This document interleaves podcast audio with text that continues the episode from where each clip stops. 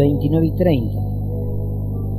Llevad mi yugo sobre vosotros y aprended de mí que soy manso y humilde de corazón, y hallaréis descanso para vuestras almas, porque mi yugo es fácil y ligera mi carga.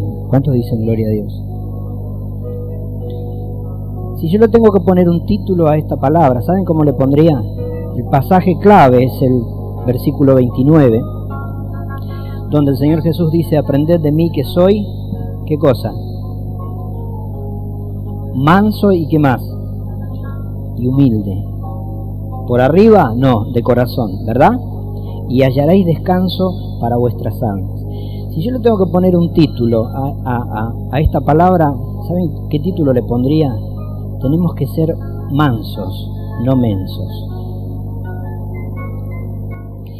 Y yo quiero hablar sobre este tema porque hay, eh, eh, a veces hay confusión, yo he visto confusión en el pueblo de Dios, por, por ejemplo con respecto a la humildad. Jesús dice, eh, a mí me llamó poderosamente la atención de este pasaje, porque Él viene hablando, si ustedes ven el subtítulo dice, venid a mí, venid a mí todos los que están trabajados y cargados, que yo os haré descansar. Amén. Y nosotros ya sabemos eso, luego habla de que llevemos el yugo que es, es, es, fácil, que no es difícil, que llevemos la carga. Y luego dice estas palabras, aprended de mí, que soy manso y humilde de corazón y hallaréis descansos para vuestras almas. ¿Saben qué me dice esto a mí? Que si yo quiero que mi alma tenga descanso, si yo quiero que mi alma tenga descanso, ¿qué tengo que hacer? ¿O qué tengo que ser? ¿Ves? Hay un requisito indispensable para que nuestra alma tenga descanso. Y es ser manso y humilde. Ahora, por ejemplo, vamos a ver algunos pasajes con respecto a estas dos cosas, estas dos cosas mansedumbre y humildad. Hay gente que cree que ser humilde es, ¿cómo te puedo decir? Ellos ven, ¿no? Estamos hablando de creyentes. Ellos ven un hermano que anda todo así, ¿no? Todo, y todo así, pobrecito, y dice, qué humilde que es. Y por ahí ven otro hermano que se para derecho, ¿no? Y que camina derecho y que tiene los hombros erguidos y dicen, qué soberbio que es. Y yo pregunto, ¿quién te dijo que el que anda así todo pobrecito es humilde? Por eso Jesús reitera estas palabras y dice, manso y humilde, escucha, de corazón porque la humildad se lleva en el corazón. Yo conozco personas que andan eh, eh, así y uno le dice, anda para allá, y va para allá, anda para allá, y va, vení para acá, y viene. Y otras vieron a esta persona y dijeron, fulano de tal es humilde. Y no es humilde, es bobo. ¿Es lo mismo ser humilde que bobo? ¿Eh? No es lo mismo. Jesús era humilde, pero no era bobo. Jesús era manso, pero no era menso. Ahí es donde radica nuestro problema y nuestra equivocación. Confundimos las cosas. Yo escuché un pastor, por ejemplo, hablar de, otro pastor y decir, fulano es tal que humilde, que no es humilde. Yo lo conozco, no es soberbio tampoco, pero no es que sea humilde por eh, el comportamiento que lleva, sino que es, por ahí es una persona que no tiene carácter y que no se sabe, cuando hay que plantarse no se sabe plantar. Si hay algo que a mí me gusta de Jesús es que él no andaba a medias tintas. Él no, cuando tenía que decir Gregorio no andaba diciendo Gre, Gre, Gre, Gre, él decía Gregorio. A lo blanco le decía blanco y a lo negro le decía negro. ¿Sí o no? No andaba con medias tintas. Los que andamos con medias tintas somos nosotros y los que confundimos los términos somos nosotros. Hay personas que andan todas así, todas que parecen humildes y en su corazón son soberbios en su corazón son soberbios. vos podés ver una persona que agarra una escoba y, se limpia, se barre todo el templo y lo puede hacer todos los días. Y vos por ahí lo ves y decís, qué humilde es hermano. Todos los días barre eh, el, templo. ¿Y cómo? ¿Quién te dijo a vos que porque barres todos los días el templo sos humilde? ¿Quién te dijo eso?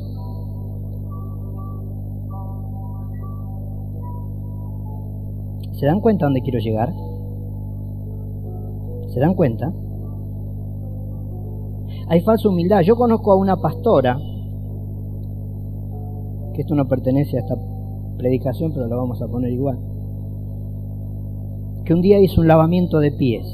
Y el lavamiento de pies es una humildad, porque Jesús era humilde, se ciñó una toalla, se agachó y lavó, lavó los pies de sus discípulos, ¿verdad? Es signo de humildad, porque Jesús era humilde de corazón, entonces llevó a cabo la humildad que tenía en su corazón en ese momento, por eso dijo, ustedes me llaman maestro y lo soy, me llaman Señor y lo soy, y si yo siendo maestro y Señor le hago esto a ustedes, les he dejado ejemplo para que ustedes hagan lo mismo entre ustedes, algo parecido dice el versículo.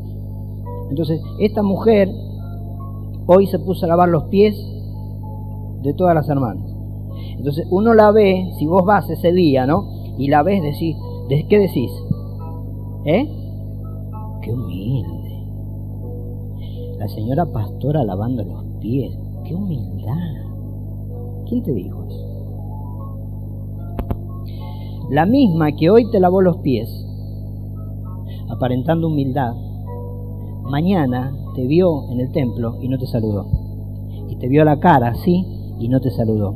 Entonces yo pregunto, ¿para qué sirvió la lavada de pies del día de ayer si hoy te corta el rostro con el saludo? Te pregunto a vos, ¿para qué sirve? ¿Sirve para algo? No te confundas. No te confundas. A veces cuando uno se para, yo he conocido predicadores que se paraban firme en el púlpito, decía hermano, y yo escuchaba por ahí, no acá en otro lado, escuchaba decir, qué soberbio, no es soberbio, tiene, escucha esto, tiene autoridad. Conozco un matrimonio, eh, eh, eh, por ejemplo, de que el marido anda todo así, todo, y la esposa le dice, querido, esto sí, mi amor, que sí, qué humilde, no es humilde el marido, es un gobernado. ¿Cuántos dicen gloria a Dios? ¿Ven la diferencia? ¿Ven la diferencia? Yo quiero mostrarte algunas cositas. Mateo 8, 21 ahí nomás, vamos a ver algunas actitudes del Señor Jesús, siempre con respecto a estas cosas, a la humildad y a la mansedumbre. Mateo 8, 21 y 22, por ejemplo, dice así, otro de sus discípulos le dijo, Señor, permíteme que vaya primero y entierre a mi Padre.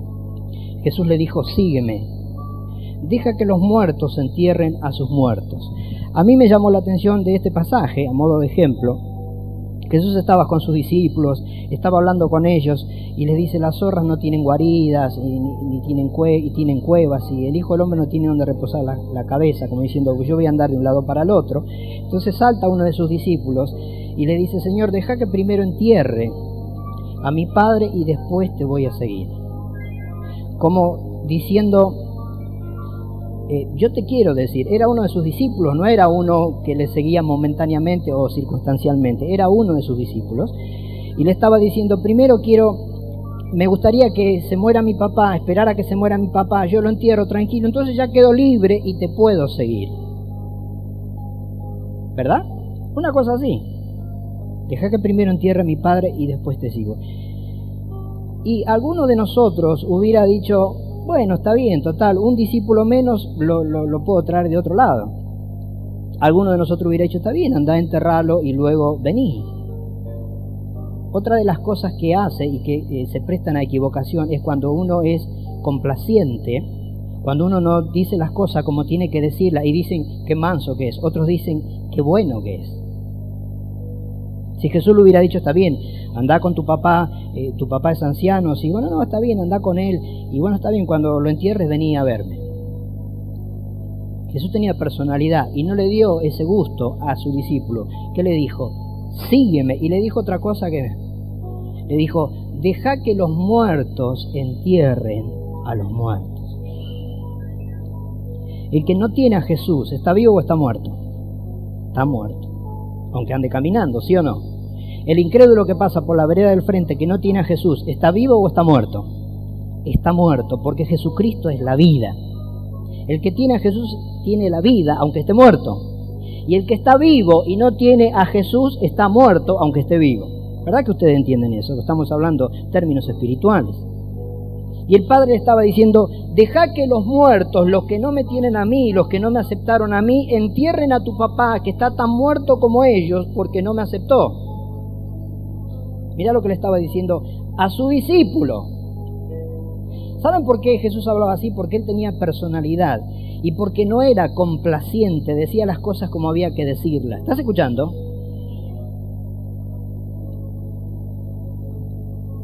Otro pasaje, Mateo 10, 23, en la otra hojita. Capítulo 10, versículo 23, dice, por ejemplo, está hablando de las persecuciones venideras y dice Jesús, cuando os persigan en esta ciudad, huid a la otra, porque de cierto os digo que no acabaréis de recorrer todas las ciudades de Israel antes que venga el Hijo del Hombre. Está hablando de, de las persecuciones venideras y está hablando de, de la venida de Él, del Señor. Y le da este consejo a los discípulos. Cuando a ustedes los persigan, ¿qué dicen? Quédense quietos. Huyan. Ahora, ¿por qué yo escogí este pasaje? Porque cuando hablamos de manso, cualquiera entiende esto, que si vos sos manso y te vienen a, querer tomar para agarrarte preso, estamos hablando de la persecución, ¿eh? o a, querer este, prender para llevarte preso, si hablamos de manso, cualquiera entendería que por manso, ¿qué tenés que hacer? ¿Eh? Quedarte quieto, entregarte. Ustedes saben que hay un pasaje bíblico que a Jesús lo fueron a prender y él huyó no, lo pude encontrar porque no. Me acordé a último momento de ese pasaje. ¿Y saben por qué él huyó? Porque todavía no era el tiempo que se tenía que entregar. ¿Alguien conoce ese pasaje? ¿Verdad que sí? Lo vinieron para prender y él se escabulló entre la gente y huyó. ¿Era cobarde por eso? No dejó de ser manso que se tenía que quedar ahí si no, yo soy manso, préndanme, préndanme que soy manso. No era el tiempo y hay un tiempo para cada cosa. Hay un tiempo para quedarse callado y hay un tiempo para hablar. Jesús cuando se tenía que quedar callado se quedó callado ante Caifás, ante Pilato. Lo acusaban de un montón de cosas y Caifás, se sorprendía, el sumo sacerdote, porque no respondía nada. Decía, ¿cómo no respondes nada?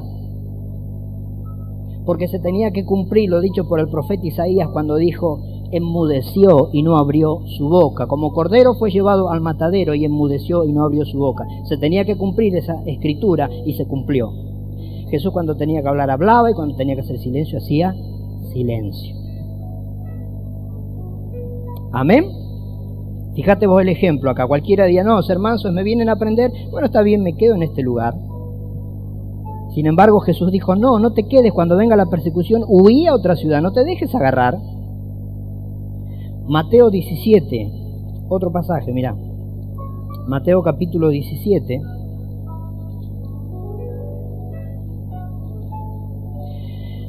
Versículo 15. Mateo 17, versículo 15 en adelante.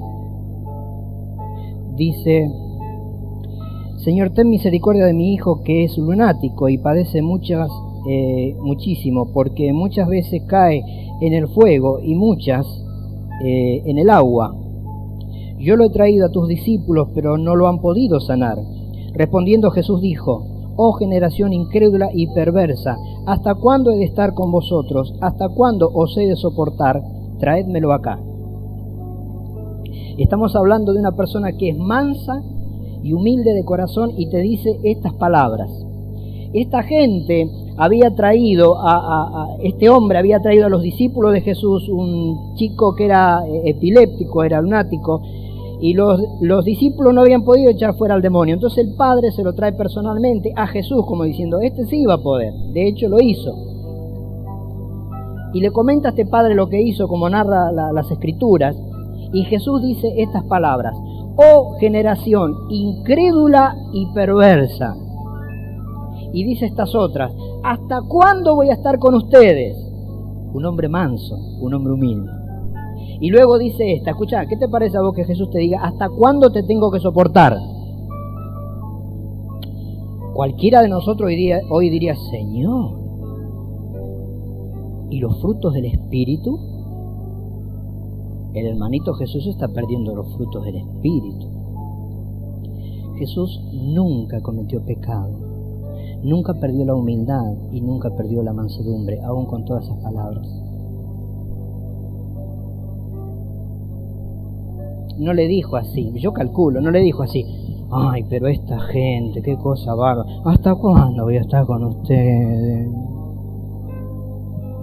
Yo creo que si hubiera dicho así sería no manso, sino un bobo. Ay, muchachos, ¿hasta cuándo tengo que estar con ustedes? ¿Por qué no creen un poquito, viejo? Incrédula y perversa. ¿Sabe qué está diciendo? ¿Sabe lo que quiere decir perverso? ¿Qué quiere decir? Malvado. Malo. Generación que no tiene fe y generación que es mala. ¿A quién se lo dijo? Dicen los teólogos. Y ellos mismos responden, no sabemos. Unos dicen se lo dijo al Padre, otro a, los discípulos, otro al que escuchó. Yo diría que puede ser eso al que escuchó. El que tiene oídos para oír, oiga. Él dijo, generación incrédula y perversa. ¿Hasta cuándo voy a estar con ustedes? ¿Perdió la humildad? No. ¿Perdió la mansedumbre? Tampoco seguía siendo manso y humilde de corazón, poniendo las cosas en su lugar. ¿Cuántos dicen gloria a Dios? Mateo 23, 23. Mateo capítulo 23, versículo 23.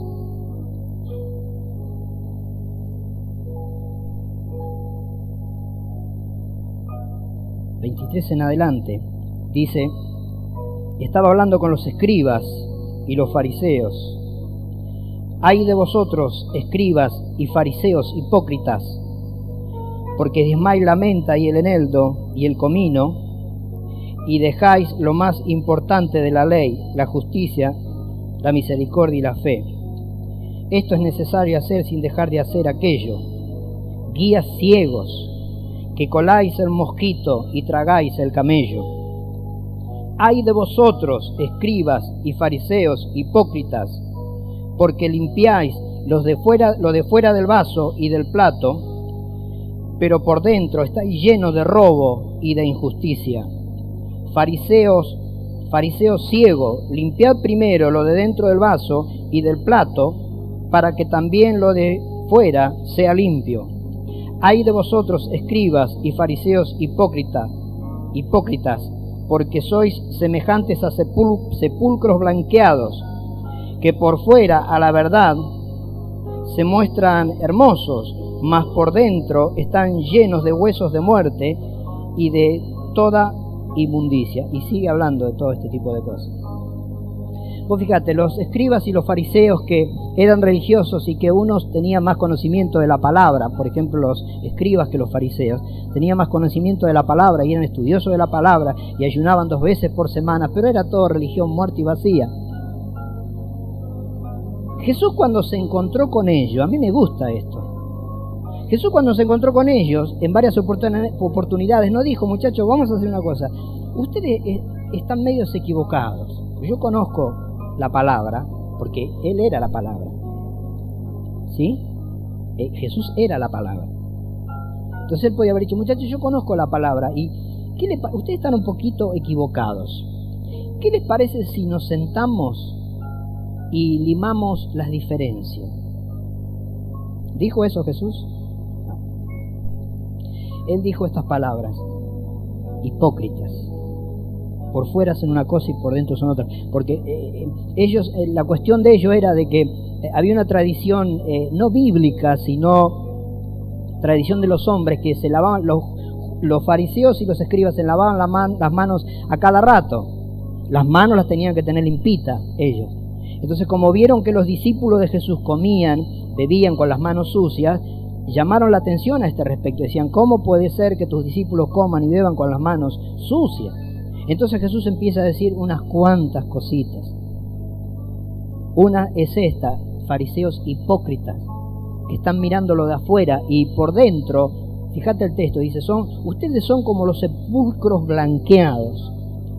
¿Qué es un sepulcro blanqueado? Por fuera está muy lindo. Una bóveda por fuera se ve muy linda, puede tener una linda cruz, puede ser de mármol, puede ser de oro, puede ser de lo que sea, mas adentro del cajón hay huesos, hay inmundicia, hay gusanos, ¿sí o no?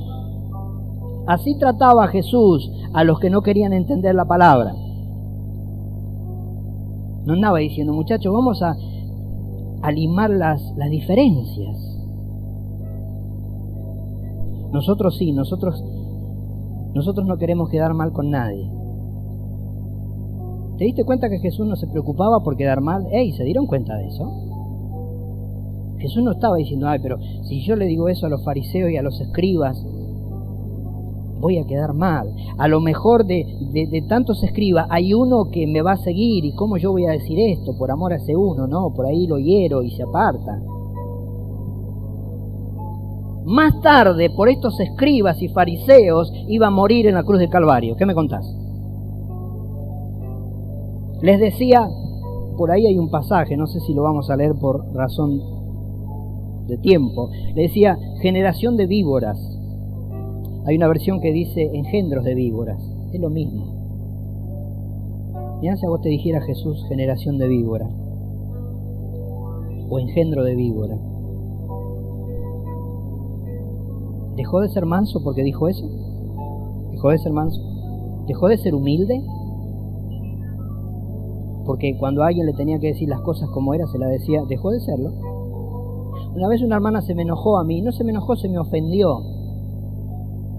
Porque ella me comenta, estábamos haciendo una consejería y ella me comenta que eh, tenía problemas con su marido, su marido era incrédulo y luego de comentarme todo el problema, poco más me cuenta desde que nació su marido, qué sé yo. Cuando termina todo, cuando se despacha bien, le digo estas palabras, tu problema es un problema de fe. ¿Cómo es un problema de fe? Sí, te falta fe. Uy, se paró en dos manos. Porque para muchos cristianos lo peor que le puedes decir es cuando tenés fe. Pregunto, ¿y si es la verdad, qué le tengo que decir? ¿Tengo que andar con vueltas? Tengo que andar diciendo, bueno, vamos a orar para que el Señor obre, para... o tengo que decir las cosas como son. Dije, lo tuyo es un problema de fe. ¿Cómo me decís eso? Yo hace 10 años que soy creyente, vengo orando, yo estoy creyendo. Y le dije, si vos estás creyendo, ¿por qué no esperás? La Biblia dice que con fe y paciencia se heredan las promesas. Si vos querés heredar Hechos 16:31 que dice, cree en el Señor Jesucristo y serás salvo tú y tu casa, tenés fe, tengo fe, bueno, vas a tener que tener otra cosa paciencia. Se ofendió porque le dije la verdad. ¿Estás escuchando? Marcos 7, 5 y 9. Marcos capítulo 7, versículo 5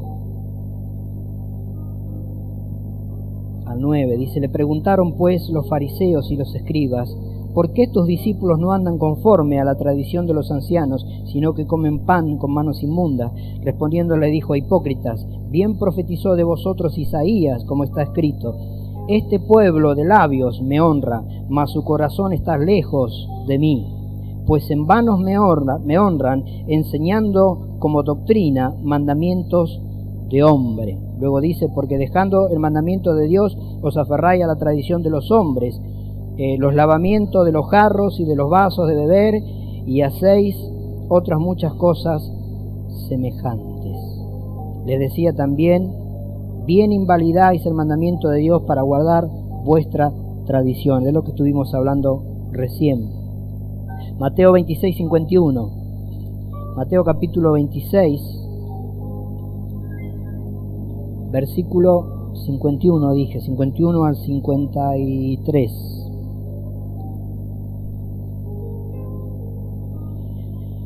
Pero uno de los que estaban con Jesús, pero uno de los que estaban con Jesús extendió la mano e hiriendo a un siervo del sumo sacerdote, le quitó la oreja. Entonces Jesús le dijo, vuelve tu espada a, su lugar, porque vuelve tu espada a su lugar, porque todos los que tomen espada, a espada perecerán. Y dijo Jesús estas palabras. ¿Acaso piensas que yo no puedo ahora orar a mi Padre y que Él ¿no me daría más de doce legiones de ángeles?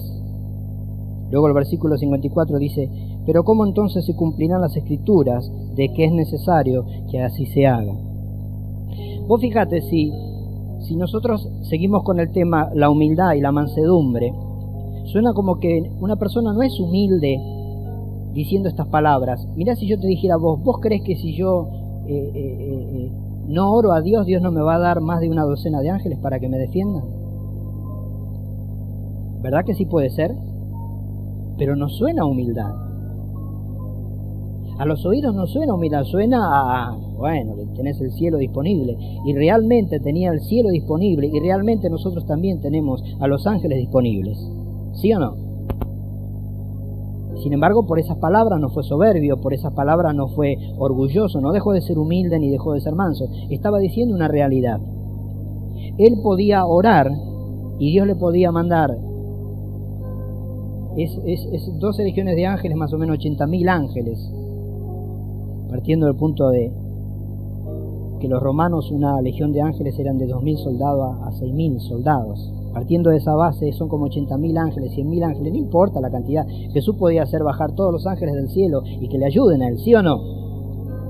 Pero eso no quería decir, vuelvo a repetir, que él fuera un soberbio o un vanaglorioso, sino que estaba diciendo la verdad. Vamos a otro pasaje, Mateo 12, 46. Mateo capítulo 12.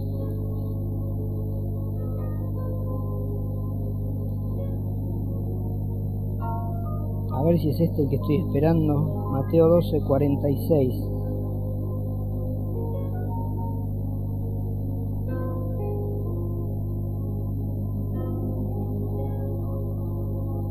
No, no es este. Me parece que me salté un pasaje. Bueno.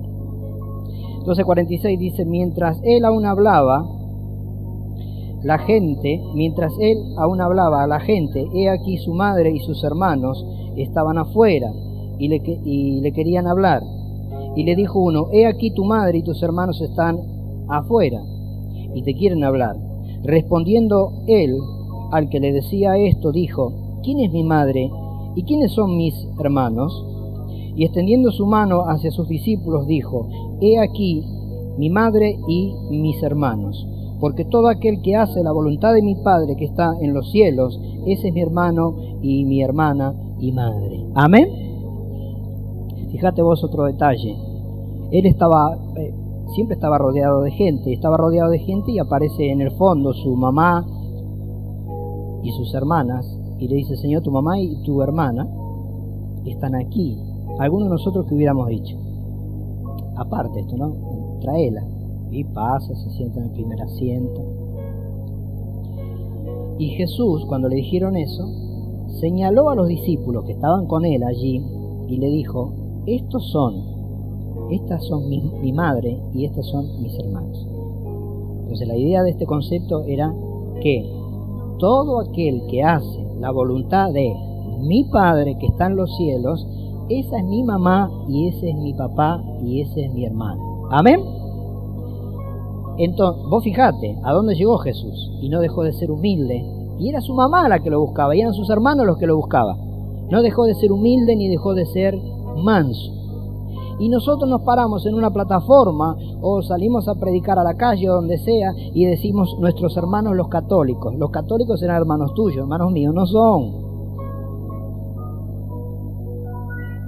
¿Nunca escuchaste un pastor decir nuestros hermanos los católicos? Bueno, serán hermanos de él. Hermanos míos no son. ¿Por qué no son hermanos míos? Porque no hacen la voluntad de mi Padre que está en los cielos. Si hicieran la voluntad de mi Padre que está en los cielos, entonces sí, pertenecerían a mi familia. Entonces yo no tengo por qué quedar bien con ellos. No me interesa quedar bien con ellos.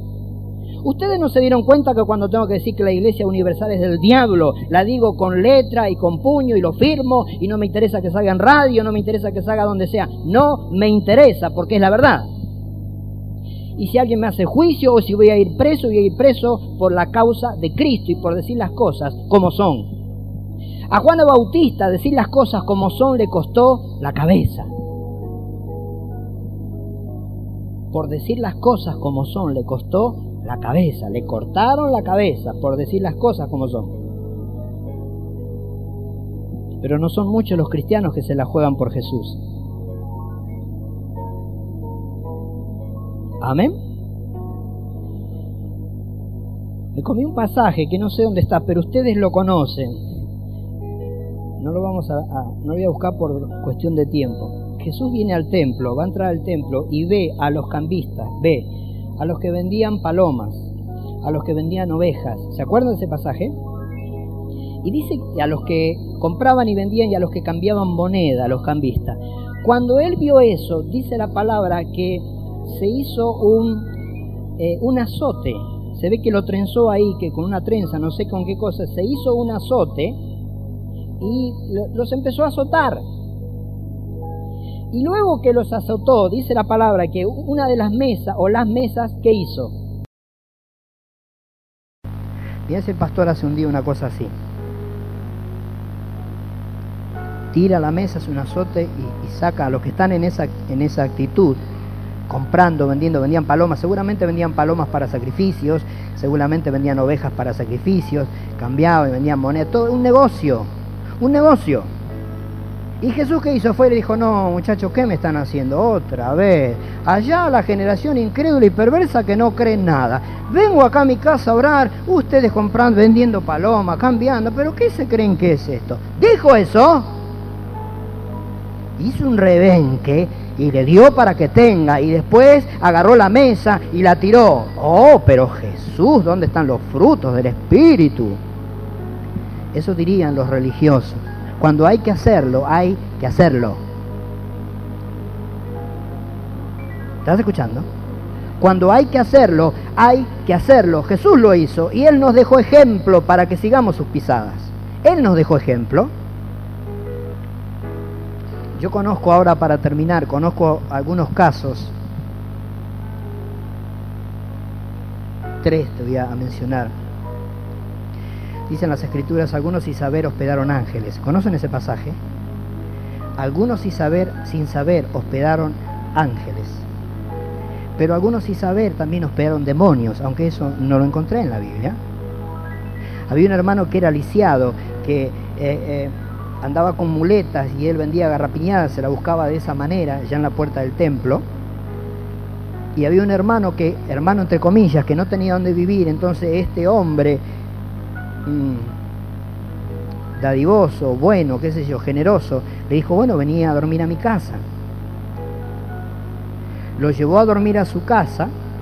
Al otro día, cuando él se levantó, el muchacho este que vendía garrapiñada, el, lisiado de las piernas, cuando él se levantó, el muchacho no estaba, pero para sorpresa de él tampoco estaba la video, se había robado la video. Estamos hablando de ser manso, no menso, ¿ok? Estamos hablando de ser manso, no menso. Otra hermana portera de un edificio. Yo te puedo, estos ejemplos tengo para tirar para el techo, pero tres nada más dar. Otra hermana portera de un edificio. También apareció en la iglesia un jovencito que no tenía dónde vivir. Entonces ella, claro, pobrecito, que no tiene dónde vivir, que este y que el otro. Como era portera de un edificio, creo que de seis pisos o algo así, o siete pisos, como era portera de ese edificio, uno de los eh, dueños de un departamento le dejó a ella la llave porque se habían ido de vacaciones, no sé a dónde, se habían ido de vacaciones. Entonces, ¿qué le pasó por la cabeza a esta, a esta hermana? Le presto el departamento a este muchacho del que me dejó la llave, total viene dentro de un mes, qué sé yo. Y así fue. Habló con él, le, dio la llave. ¿Saben lo que hizo este muchacho, este buen muchacho? resulta que, porque ella los pesca después, ¿no? Llevó a otro hombre, este que no, eh, aparentemente hermano, cuando la Biblia habla de que hay falsos hermanos en la iglesia, cuando este aparentemente hermano eh, fue a dormir ahí, llevó a otro hombre. Pero no es nada que llevó a otro hombre, sino que los dos eran homosexuales, hacían prácticas homosexuales en ese lugar. Porque esta portera después me encontró las cosas que encontró ahí, de ropa y de otras cosas, yo no te las voy a decir, pero que eran homosexuales. Entonces ella me decía, mirá si en uno de esos días que yo le di para que durmiera este joven cae el dueño del departamento. Y yo le dije, ¿y quién tiene la culpa? Y le dije, vos, vos, una cosa es ser manso y otra cosa es ser bobo. Vos actuaste como una boba, vos no actuaste como una persona mansa. Y me dijo, ¿y qué tengo que hacer? ¿Para qué está la oración? Pregunto, ¿para qué está la oración? ¿Vos crees que cualquiera que anda por ahí que no tiene dónde vivir o que aterriza en las iglesias, porque algunos aterrizan, ¿Vos crees que cualquiera de eso es, es una persona sincera, es una persona que realmente quiere a Cristo, es una persona que no te va a tocar nada en tu casa? ¿Vos crees eso? ¿Vos crees realmente que todo el que te pide la tarjeta de crédito para comprar algo y después pagarlo en cuota y pagártelo a vos, ¿vos crees que todos lo van a hacer, que todos te van a pagar? Yo tengo para tirar para el techo, desde pastores para abajo, que han pedido tarjetas de crédito eh, a un hermano diciendo, yo te pago las cuotas. ¿Sabés quién pagó las cuotas? ¿Sabés quién pagó las cuotas? El dueño de la tarjeta de crédito. Tenés que ser manso, no menso. Yo te lo avisé hoy. Tenés que tener cuidado a quién le prestas las cosas.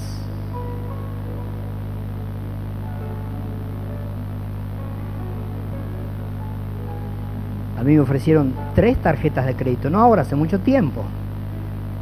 Me ofrecieron plata.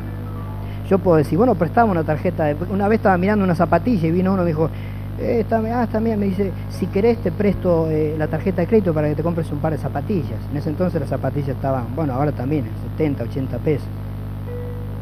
Le dijo, muchas gracias, pero te lo agradezco, gracias. Luego una hermana también, Charlie, sacó una tarjeta de crédito. Cuando la querés, gracias.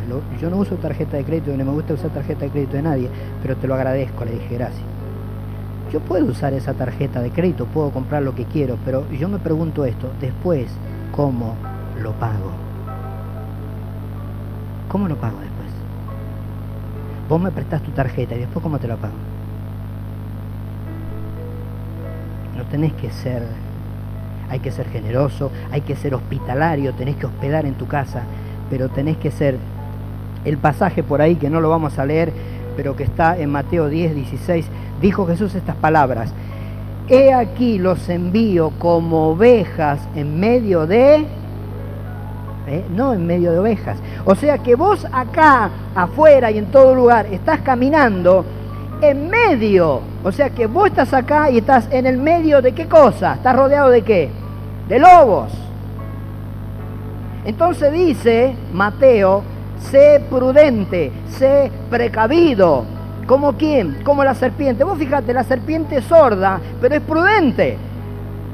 Es precavida, porque de esa prudencia depende su vida. Le dijo a sus discípulos, he aquí, yo te envío a vos como una ovejita en medio de los lobos. Sé precavida, sé prudente, sé inteligente entonces. ¿Estás escuchando?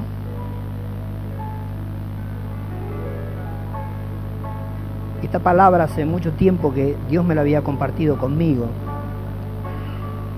Son cosas prácticas que nosotros tenemos que saber.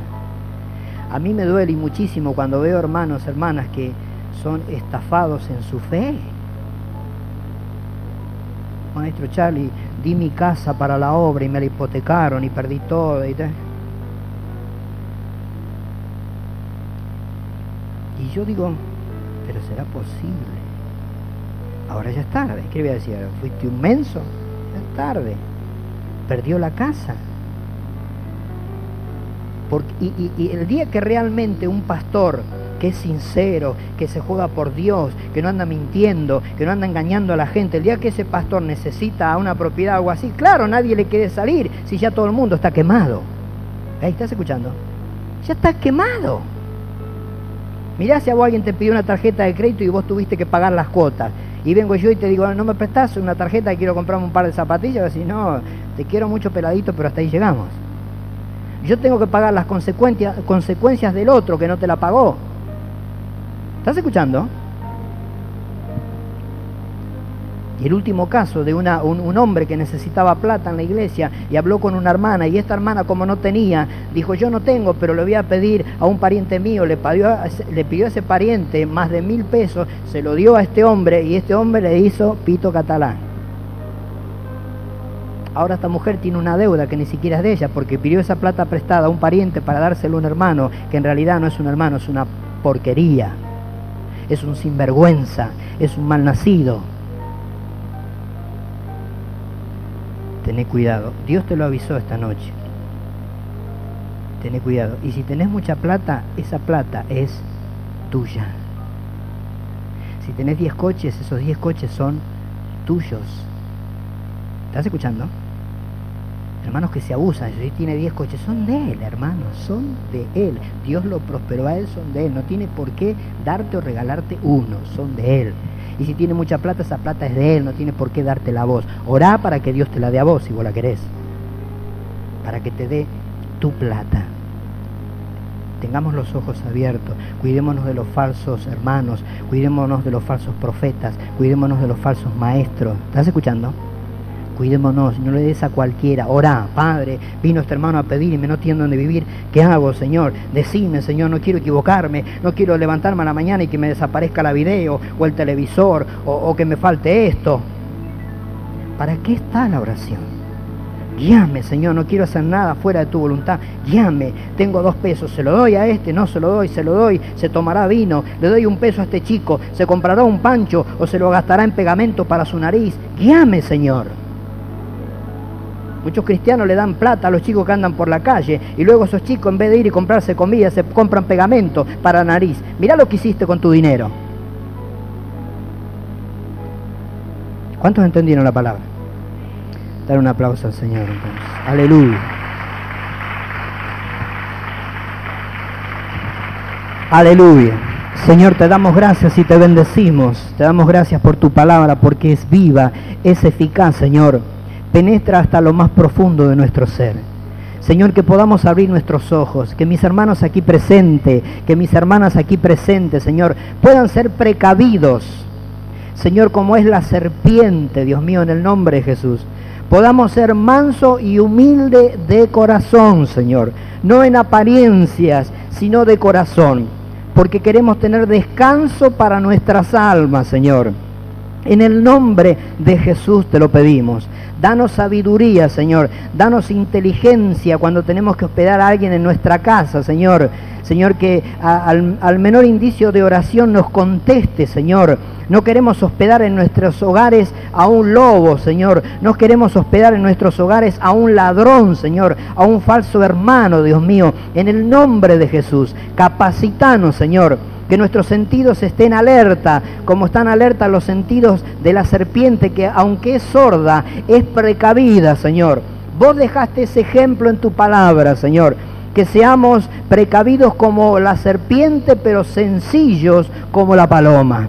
Te damos gracias por tu palabra, Señor, porque tu palabra nos anima a seguir adelante, porque tu palabra nos previene de cosas que pueden venir sobre nuestras vidas, Señor. Gracias te damos en el nombre de Jesús. Amén y amén. Dale otro fuerte aplauso a Jesús el Señor. Aleluya.